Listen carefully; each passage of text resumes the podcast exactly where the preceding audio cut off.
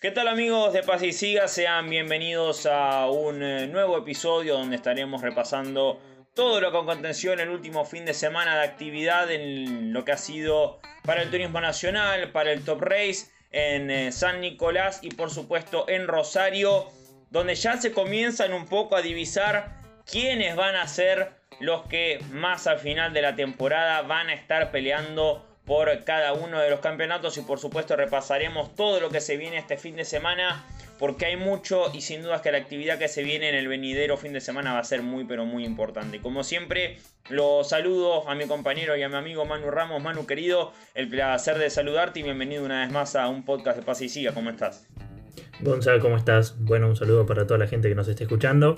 Sí, venimos de un buen fin de semana con, con las dos categorías Top Race y TN y vamos a pasar un fin de semana que va a estar cargadito y vuelve la Fórmula 1, así que TC Fórmula 1, el, TCR sudamericano con, con, los binomios, así que va a ser un fin de semana bien cargado. Sí, exactamente, porque bueno, eh, vuelve eh, la Fórmula 1 que tanto se hace esperar, ¿no? Cuando entran en estos recesos de verano, ya estaremos hablando de eso, eh, porque se reflota el camino que viene haciendo hasta ahora en ascenso Max Verstappen con Red Bull en búsqueda de un segundo título consecutivo desde que tanto equipo como piloto eh, unieron sus trabajos ya en lo que es en la estructura mayor de la bebida energética. Pero bueno, no perdemos tiempo, Manu, nos metemos de lleno en lo que fue la actividad este fin de semana, ¿te parece? Dale, vamos. Y arrancamos con lo que fue el turismo nacional en San Nicolás, clase 2 y clase 3, como siempre eh, presentándose las categorías de APAT. Y en este caso, eh, nuevamente el circuito nicoleño eh, teniendo actividad, Manu. veníamos del fin de pasado con el TC2000 y sus categorías. Ahora fue el Turismo Nacional con sus dos clases. Y un espectáculo distinto. y por supuesto, mejor en calidad de espectáculo, pero también resultados muy pero muy interesantes, sobre todo en lo que fue materia de, de campeonatos. Como decíamos recién, divisando ya esta recta final de campeonato en donde quienes son realmente los aspirantes a cada uno de los títulos comienzan a, mostrarse cada vez más de tal forma, ¿no? Sí, sí, eh, yo creo que la, clase 3 está bastante apretada todavía en la punta, o sea, no tiene un puntero definido que vos digas, bueno, este está, porque encima, ahí, después lo vamos a hablar, ¿no? Pero otro tema de los punteros del TN es que no ganaron. Entonces eso también te deja ahí un asterisco, una cierta duda. Y el campeonato de la clase 2 puede ser que, ya, sobre todo en las últimas fechas, empiece a tener un puntero más definido, me parece a mí. Sí, bueno, nos metemos primero de lleno en lo que fue la victoria de Ignacio Procasito en clase 2. Un fin de semana, Manu, como vimos y lo estuvimos siguiendo, redondo para el piloto de las Rosas. El más rápido el viernes, más rápido el sábado. Ganó su serie en la misma jornada sabatina. Lástima que la interrupción del Pace no le permitió ser la serie más rápida. Eh, y después en la final fue con todo, fue a buscar el primer lugar. Y una vez que agarró la vanguardia, dijo: Yo me voy. Y ganó de una gran manera, una muy eh, holgada primera victoria para porque venía a hacer podios, pero le faltaba llenar el casillero de estrenarse como ganador en la categoría. Sí, sí, sí, sí, sí. Sí, sí, como vos decís, a ver, siempre ganar es necesario, no solo para confianza, sino las aspiraciones después en el campeonato, pero sí, dominó todo el fin de semana, muy sólido. Y un tercer puesto, eh, siguiendo con, las posiciones de carrera, que le resulta muy útil a Abdala.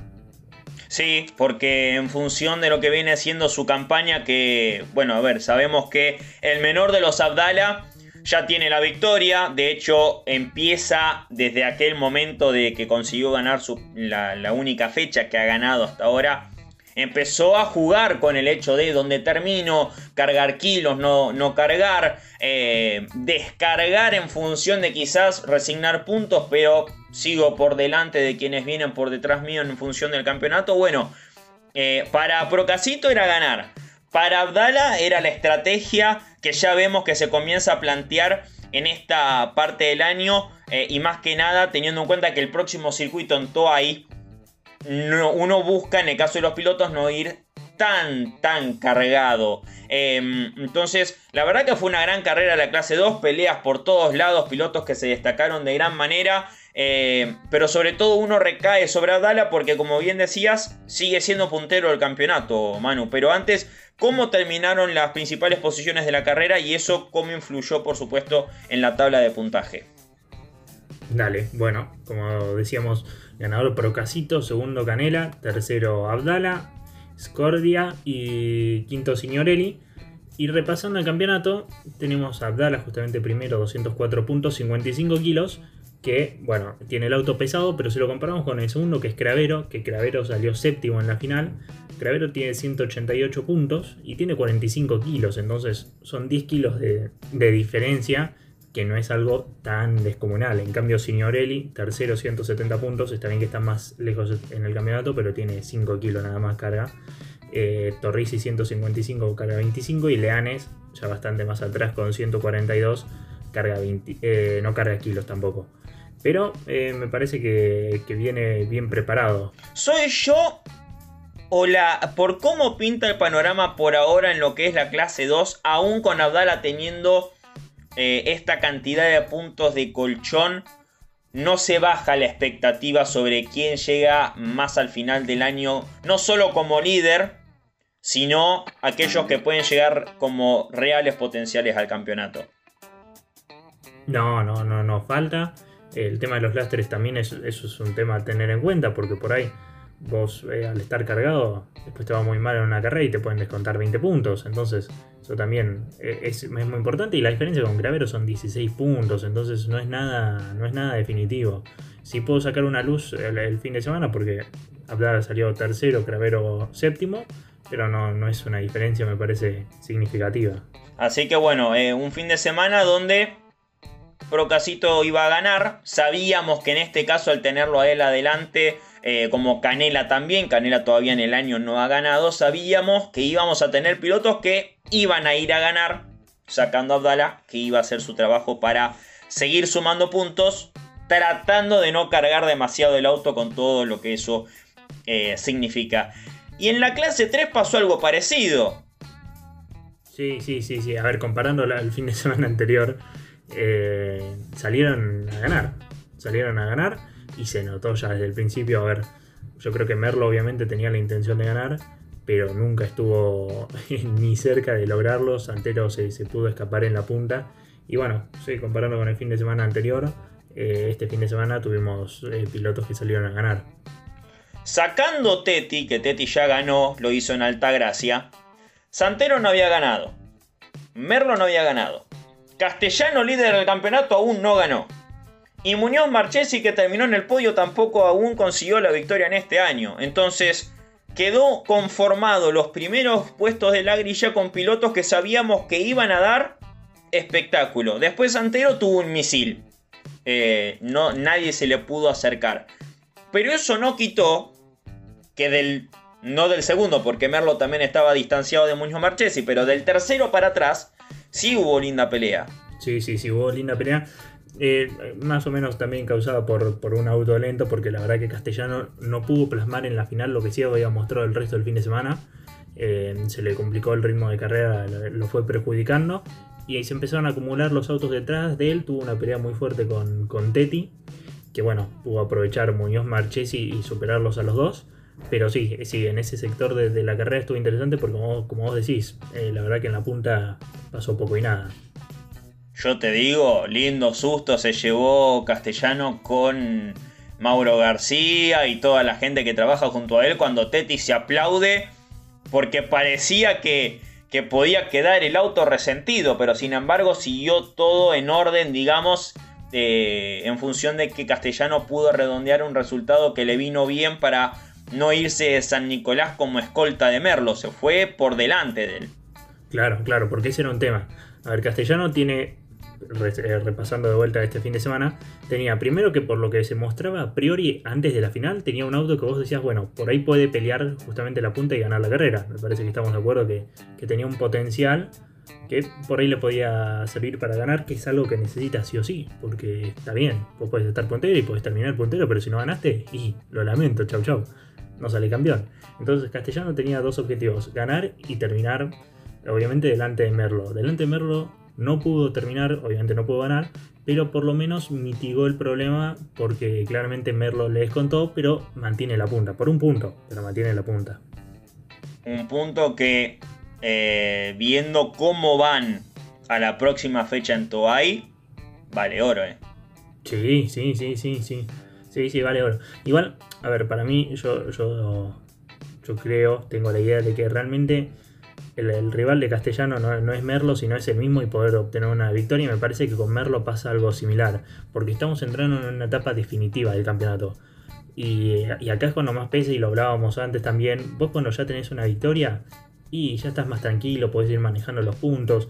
A ver, eso es lo que, por ejemplo, hizo Pernilla la fecha pasada, que aún así Pernilla está a 43 puntos de la punta. Y así todo decidió manejarlo y, no salir a ganar la fecha pasada justamente porque creía que el peso no, el lastre no, no, le servía. Entonces, por un lado yo creo que le puede servir a Castellano no tener esos kilos atornillados a su auto por la victoria. Pero por otro lado pasan las carreras y, cada vez es más difícil ganar. Sí, porque si em, nos remontamos a un antecedente de un piloto que llegó puntero en el campeonato pero después no tenía la victoria deportiva y no pudo ser campeón, es Chapur. Cuando peleó con Pernilla, cuando Pernilla finalmente se consagró con el Honda del equipo de Cheta, en la tabla de puntos el que quedó primero fue Chapur. Pero debía la victoria y no pudo ganar en Viedma. Aún Pernilla abandonando en esa final, terminó coronándose campeón. La sufrió desde abajo, pero terminó siendo eh, campeón. Sí, sí, sí. Y ahora, si querés, te repaso el campeonato. Pero el calendario, estoy mirando, cuatro fechas quedan, ¿eh? Cuatro fechas. Eh, no, no, tienen mucho más para ver, para... Si algunos creen que estará especulando castellano, yo no creo que haya estado especulando. Eh, me parece que nunca por ahí en la final se le terminó dando para ganar, en todas las finales que van del año. Pero quedan cuatro fechas. Tanto Castellano como Merlo tienen que conseguir una victoria eh, con cuatro fechas restantes. Entonces, es realmente me parece que está desapretado y está en una situación que es prácticamente el límite. El límite de la situación en la que están ya a esta altura. Sobre todo porque encima los que vienen detrás ya ganaron, obviamente. Vamos a repasarlo y ahora te hago una observación. Pero antes repasemos los cinco, los seis mejores resultados eh, de lo que fue la final de la clase 3 y repasamos el campeonato. Dale. Eh, ganó Santero, segundo Merlo, tercero Muñoz Marchesi, cuarto Teti, quinto Lamiris y sexto Castellano. Y en el campeonato tenemos a Castellano primero, 172 puntos, 10 kilos, Merlo 171, 25 kilos. Un poco más atrás y con una diferencia por ahí un poco más importante, Teti 136, 45 kilos, Chapur 136, 30 kilos, Ursera también, mismo puntos, 45 kilos y Lambiris también mismos puntos 20 kilos. Lo que sí obviamente me parece que los deja eh, tranquilos a Castellano y a Merlo es que tiene una diferencia importante. O sea, sabiendo que 36 puntos quedan 4 fechas, es un colchón importante de puntos. Saben que si tiene, consiguen la victoria, realmente las posibilidades que tienen de, ser campeones son muchas, porque claramente fueron de los más regulares. Te voy a hacer dos observaciones y no porque hayas dicho algo mal. Uno, vamos a jugarla al 36. todo, todo con 36, vamos a jugarle ese número. Y escúchame, no solo tienen 136 puntos, sino que están a 36 puntos. Por eso. O sea, son las dos cosas. Hay que jugarle al 36. Sí. Y vamos a suponer un caso hipotético. Supongamos, suponemos que la fecha pasada en San Nicolás hubiese sido la última del campeonato. ¿Sabés quién era campeón? Teti. Teti. Claro. Era Teti, el tercero, porque ni el primero ni el segundo tienen la victoria eh, obligada por reglamento para deportivamente pelear un campeonato. hubiese sido increíble, ¿no? Es un caso hipotético, pero mirá a las conjunción, a, las, a, lo que uno llega analizando lo que fue el fin de semana.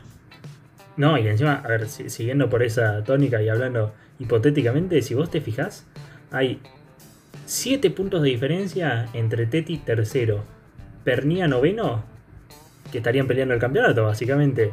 Eh, porque ganó, Pernía ganó, eh, Antonino ganó, Lambiris, no, Lambiris no ganó, Ursera sí, Chapur sí, Teti sí. O sea, realmente tenés 1, 2, 3, 4, 5, 6 pilotos que ganaron, que están detrás de los dos punteros, que todavía no ganaron, y que hay 7 eh, puntos de diferencia nada más. Y fíjate. O sea, ahí se está peleando otro campeonato. Sí, y fíjate que, bueno, en lo que va de la temporada todavía no se repitió ganador. En el caso de la clase 2, quien lidera el campeonato sí ya lo ha hecho, pero en la clase 3 no. O sea, Abdala ya ganó, por eso está jugando como juega con el quilaje y los puntos. Pero Castellano no, o sea, Castellano no solo que no tiene el auto cargado de kilos, tiene nada, tiene 10 kilos nomás. Sino que encima todavía no pudo ganar, así que fíjate cómo está el panorama. Que aún así, con este tema del reglamento deportivo, que con el lastre, esto y que lo otro, los nombres, los puntos, el, el lastre que tiene cada uno, quién ganó y quién no ganó, aún así te crean un contexto expectante de ver cómo se va a llegar al final de, temporada. Sí, sí, y a ver, analizando simplemente los números, ¿no? Porque bueno, después hay que ver el auto, el rendimiento, la pista y etcétera, y, mismo el piloto, para uno puede, poder analizar realmente la regularidad, no simplemente mirar los números, ¿no? Eh, si, si, si sufrió roturas, accidentes, lo que sea, pero si uno agarra y mira el campeonato así, vos te das cuenta que realmente los. Porque de vuelta es una diferencia importante, 36 puntos eh, entre el segundo y el tercero. Vos realmente te das cuenta que los que fueron más regulares justamente no ganaron y no tienen esa mochila de kilos atrás. Sí, sí, sí. Y mm, sabes que previamente diste un pie eh, hablando de lo que es calendario para el TN y ya vamos cerrando con el tema para darle lugar al Top Race B6. La próxima es Toay. Algo que a Castellano y creo que a Merlo también le va a venir muy bien porque no tienen los autos tan cargados. Pero después de Toay, ¿qué sigue? Teniendo en cuenta que en el medio está la fecha de invitados en Buenos Aires. Eh, eso también es importante, es una fecha especial. Hay que ver el sistema de puntaje en esa fecha, cómo va a ser. Pero después de Toay, ¿qué sigue en el calendario del Turismo Nacional? Bueno, después tenemos eh, a Treleu. Treleu, si no me equivoco, a ver, es el 16 de octubre. Y después tenemos, bueno, según la página de la categoría, son dos a confirmar. Una de ellas va a ser Buenos Aires con invitados. No sé la otra cuál va a ser. No sé si vos tenés. Em, no sé si ya está confirmada la otra fecha.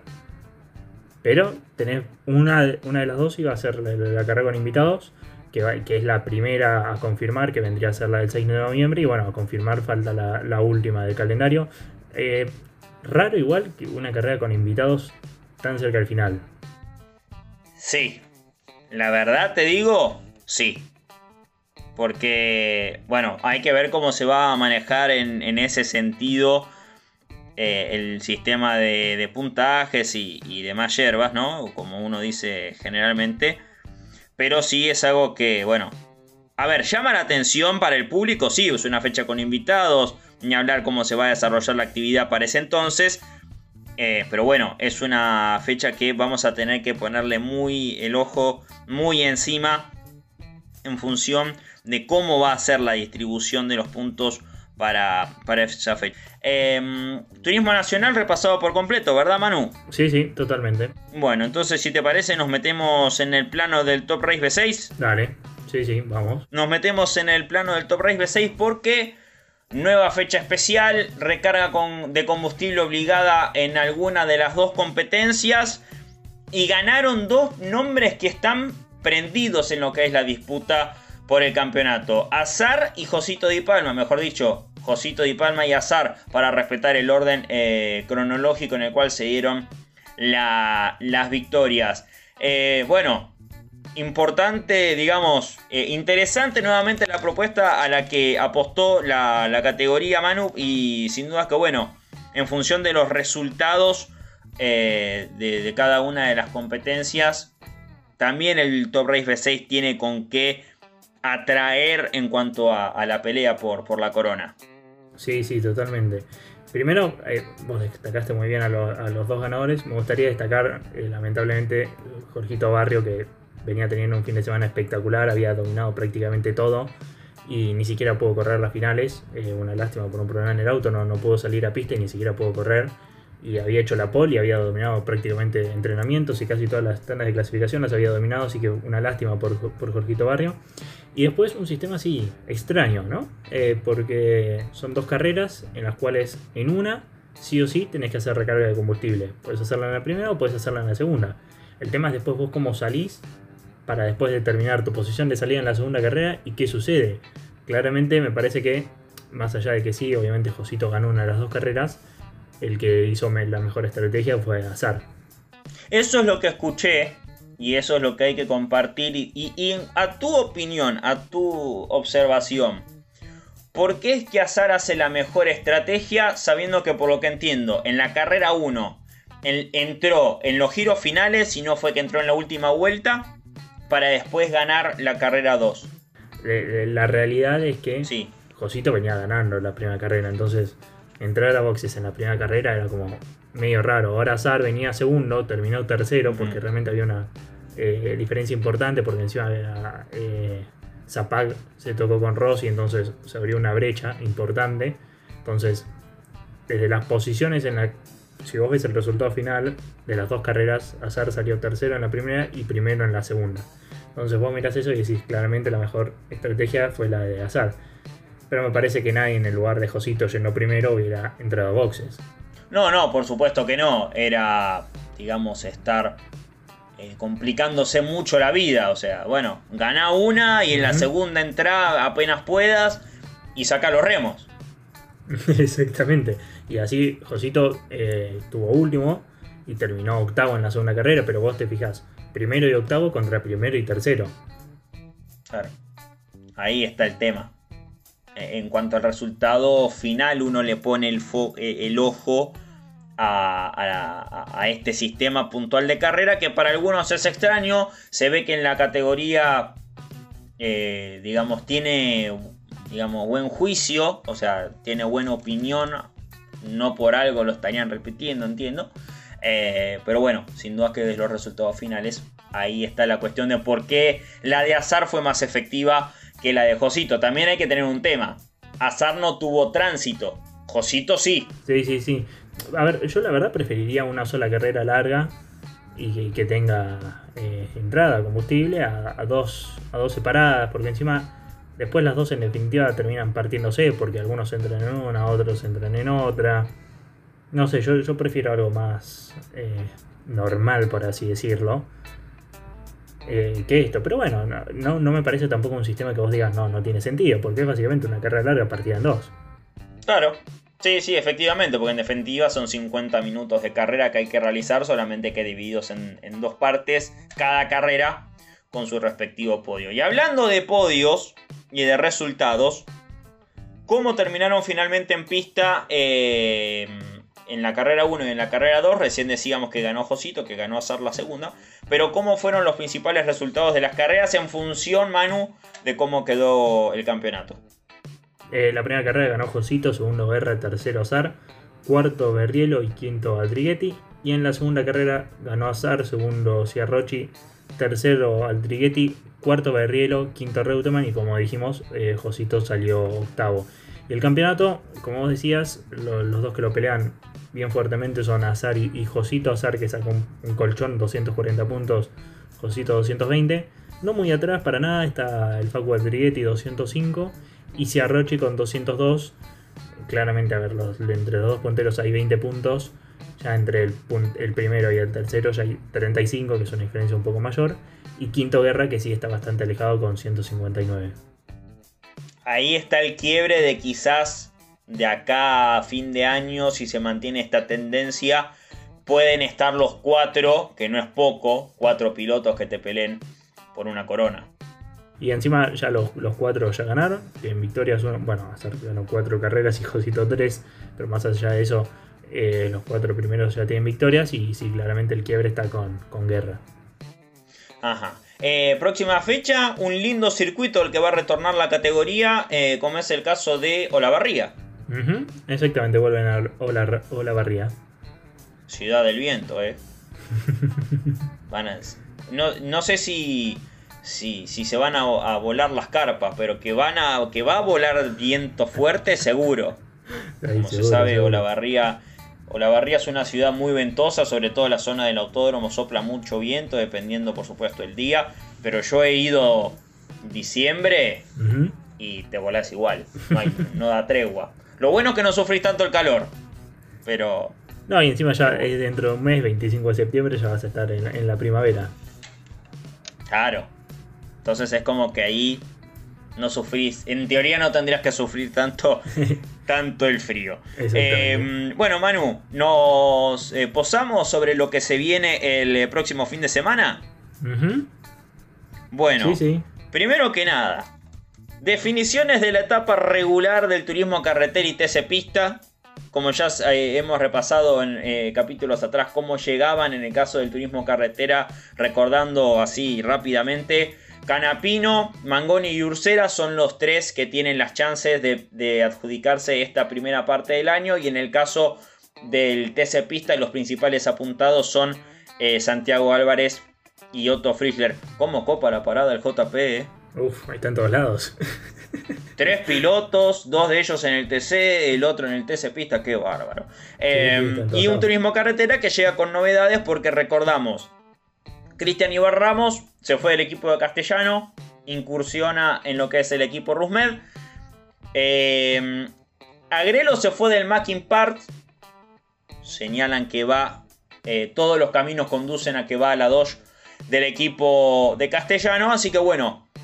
Eh, algunos movimientos que se han dado. Claro. No solo cambio de equipo, sino que también hay cambios de marca ahí para, para, los pilotos en un circuito que al, TC y al TC Pista le cae muy bien, sobre todo si nos remontamos al año pasado, eh, lo que sucedió con Benvenuti Werner para el turismo carretera, Manu. Sí, sí, esperemos de tener una fecha interesante. Claramente todos los, todos los focos van a estar en, la definición de la etapa regular. En el TC va a estar interesante ver qué, ver qué hace el JP, sobre todo si sus dos pilotos andan rápido y, pelean posición, que ver qué se toma. Y bueno, ver quiénes logran entrar porque está apretado. La foto institucional de los 12 selectos. Eh, por supuesto, después a la expectativa de los tres de último minuto durante el desarrollo de los playoffs.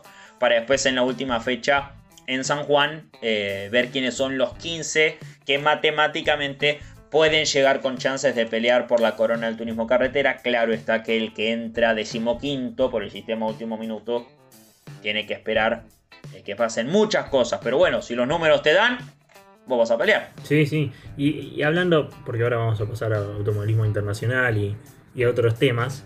Pero hablando de San Juan, y es otra categoría, pero qué lindo que vuelva al Sonda. Sí, para el TC2000 se confirmó en los últimos días el regreso del Sonda Eduardo Copelo de San Juan para el calendario de la categoría. Eh, a mi opinión, por el, como venimos diciendo siempre, con el camino de transición que está eh, atravesando el TC2000, ¿qué mejor para la categoría que regrese el son de Eduardo Copelo de San Juan, que la categoría no lo visita desde 2019, porque en 2020 iba a arrancar allí el año, pero sucedió la pandemia. Sí, sí, sí, la verdad que es una noticia excelente que voló. Es muy bueno. La verdad que sí. Em, bueno, hablábamos de. Vos diste el pie, Manu, categoría internacional. Vamos a ir primero por un orgullo nuestro. Por un chico que, como hoy dije en, mi otro trabajo, en la misma mesa te mezcla asado y caviar. No tiene ningún problema. Porque Sasha Fenestras, después de lo que fue su debut como piloto de Fórmula E, reemplazando a Antonio Giovinazzi, le llegó la oportunidad para en la próxima temporada ser piloto a tiempo completo. Sí, sí, así es.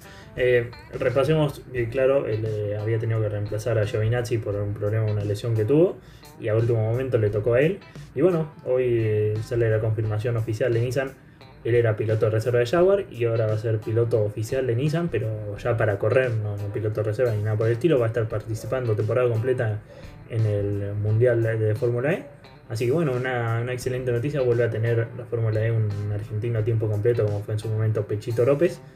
Hay que ver qué pasa con, sus compromisos en Japón. También que en Japón no, son muchas fechas y no son muchos fines de semana, pero bueno, no, sé cómo terminará ese tema. Claro, no vaya, no vaya a ser cosa que bueno, quizás alguna de las dos en Japón las haga, digamos, no decir a medias, pero sí resignando alguna que otra fecha. No creo, no lo creería. Pero bueno, hay que ver. Pero lo importante es que Saya ingresa en el plano mundial fuerte, como es la Fórmula E, que encima a partir de la próxima temporada va a tener los nuevos autos, lo de generación 3. Exactamente, cambian de generación, así es. Sí, sí. Así que, así que bueno, bien por el franco argentino que le llega esta linda oportunidad. Vamos a dejar la Fórmula 1 para lo último, Manu, porque antes, y siguiendo con el hilo de Argentina, hay TCR sudamericano, el TCR South America, en temas de riondo, carrera de resistencia, con binomios.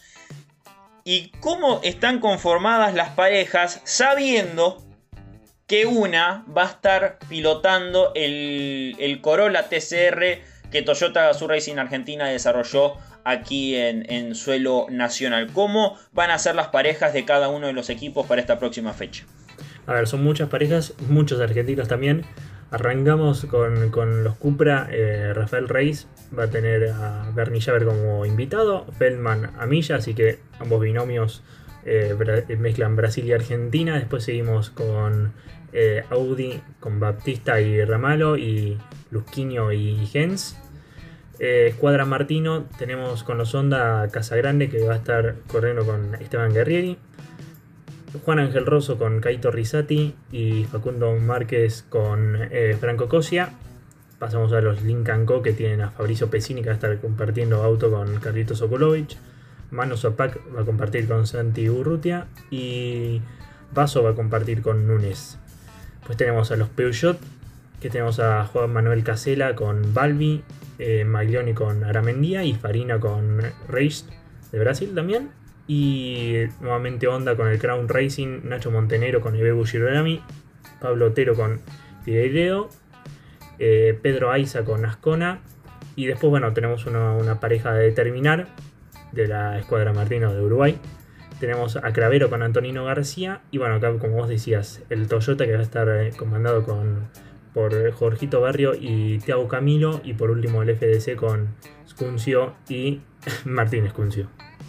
Claro, los hermanos Escuncio trabajando en, lo que va a ser la escuadra, que va, bueno, una vez más, tener el trabajo principalmente de eh, Javier Ciabatari al frente. Así que bueno, lindos nombres para una linda propuesta, sobre todo sabiendo que bueno, el TCR South America va a estar compartiendo escenario con el turismo pista, así que eh, va a ser una ciudad automovilística, Termas, ¿eh?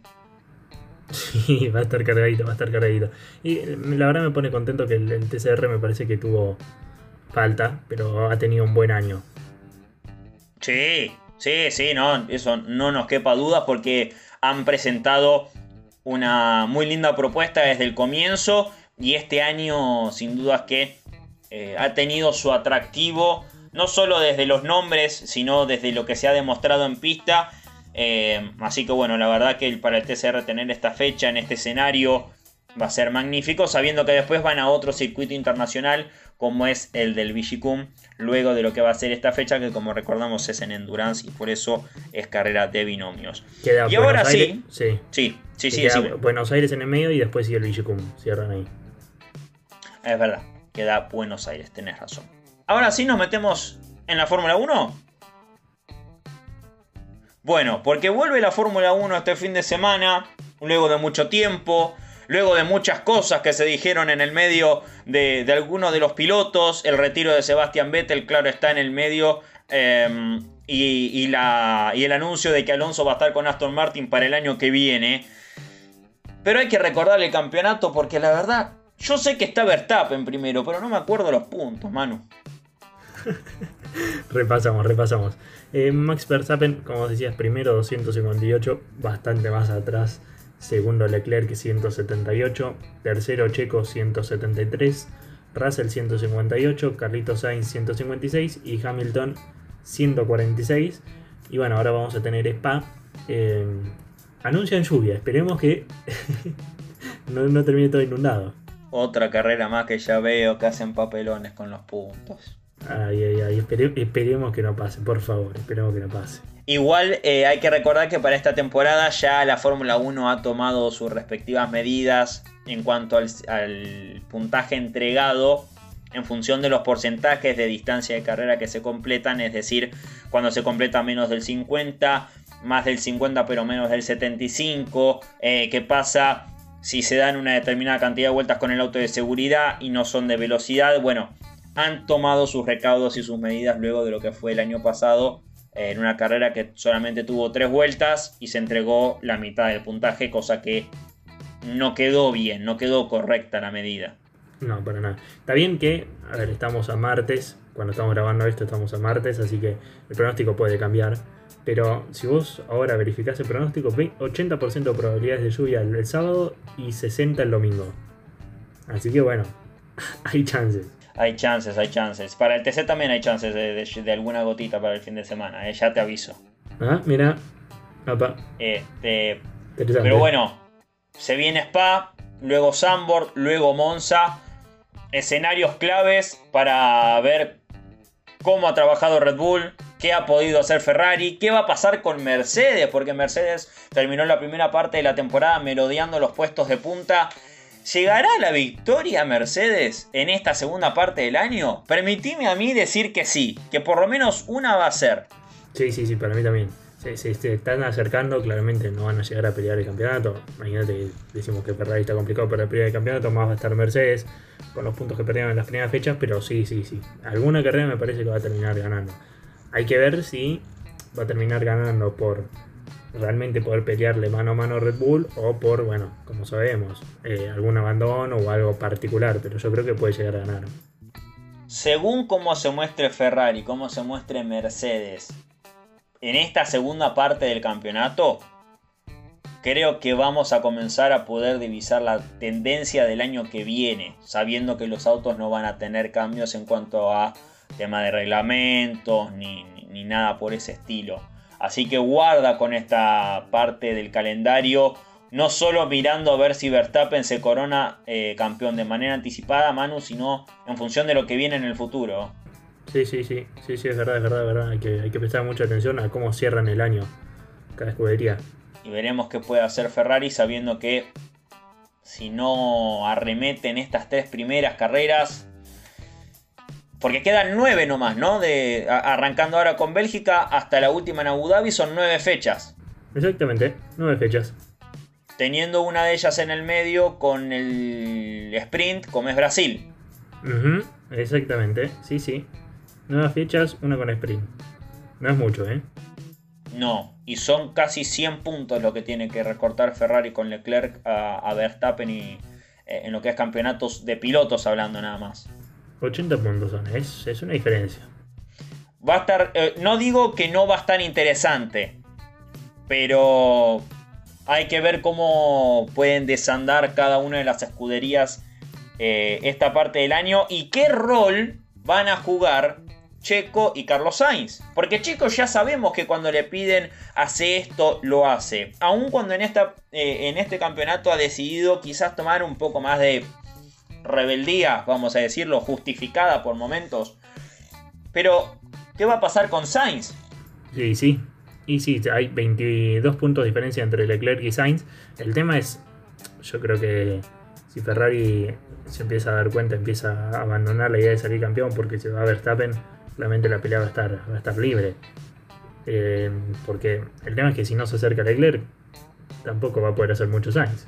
No, no, ni hablar por la diferencia de puntos que le, lleva eh, eh, Verstappen a, Carlos. Eh, ahí sí va a estar el panorama sumamente complicado. Así que bueno, veremos cómo se desarrolla y bueno, qué sucede con los equipos que están de Mercedes para atrás, como es McLaren, qué pasará con, Daniel Richardo, lo que pasará con Alpine, Alfa Tauri, qué podrá hacer. Bueno, la verdad, aún con el panorama por cómo está en función de los, del campeonato solamente de pilotos, no creo que deje de ser una temporada interesante y llamativa en función de lo que podamos ver en pista, Manu. Ojalá, ojalá, ojalá, esperemos que sí. Eh, ojalá realmente, pobre Verstappen, ¿no? Yo creo que quiere seguir el campeonato, pobre los hinchas de Red Bull, ojalá que Leclerc se pueda acercar y pueda pelear. Si es por Verstappen, quiere salir campeón mañana, ¿eh? no, olvídate, no, eso ni hablar. No tengo ninguna duda. Pero bueno. Manu, hemos repasado todo completo una vez más como siempre, ¿no?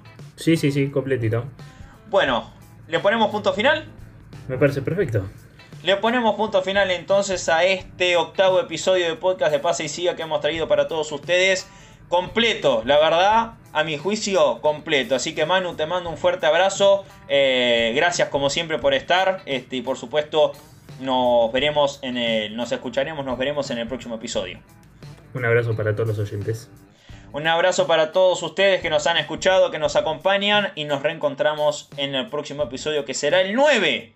Este fue el episodio número 8. Un fuerte abrazo para todos, gracias y que sigan muy bien. Chao.